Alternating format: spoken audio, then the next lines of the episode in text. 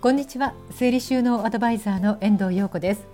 気がつけばもう半年も更新していませんでしたね。待ってくださっていた皆さん本当にごめんなさい、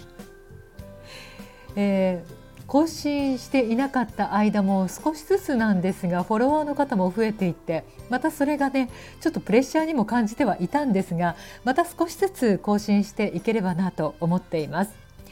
さて12月に入りましたが実は11月はですねコロナ前のような忙しさでちょっとねぐったりしていました。まあ仕事があるというのはありがたいんですけどね。でも忙しいばっかりじゃ心がくさくさしてしまうから整理収納アドバイザーの友達と一緒に大人の遠足に出かけてみたりもしました。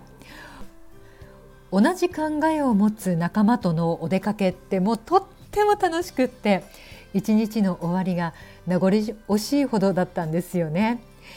さて楽しみにしているイベントがあるとその楽しみのために日々の大変さも乗り切れるものですよね。旅行に行くとか友達と会うとかあとはそうですね趣味に没頭するなどもう何でもいいんです。心浮き立つ出来事が待っていると暮らしが少しだけ華やぎますよね。大きなイベントだけでなくおうち時間でそんな楽しみを持てるようになると毎日がとても豊かになります。例えば毎朝入れるコーヒータイムとかお風呂上がりのマッサージ時間とかソファーで漫画を読みながらお菓子を頬張るくつろぎとか。まあ自分がね好きだな心地よいなと思える時間が一日の中にほんの少しでもあるとそれだけで自分にお疲れ様のご褒美がもらえたような気持ちになるものです。だから自分の部屋を好きになるってとっても大事なことですよね。物質的なくつろぎも大事だけどまずはその空間が自分を癒してくれることが一番大切な気がします。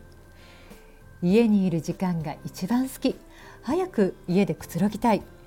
そう言えるようになったら仕事で嫌なことがあった日も自己嫌悪で逃げたくなるような日も疲れすぎて倒れそうな日も全てをその部屋が受け止めて明日からまた頑張ろうという気持ちにさせてくれるものです。さああなたの好きはどこにありますか？それではまた次回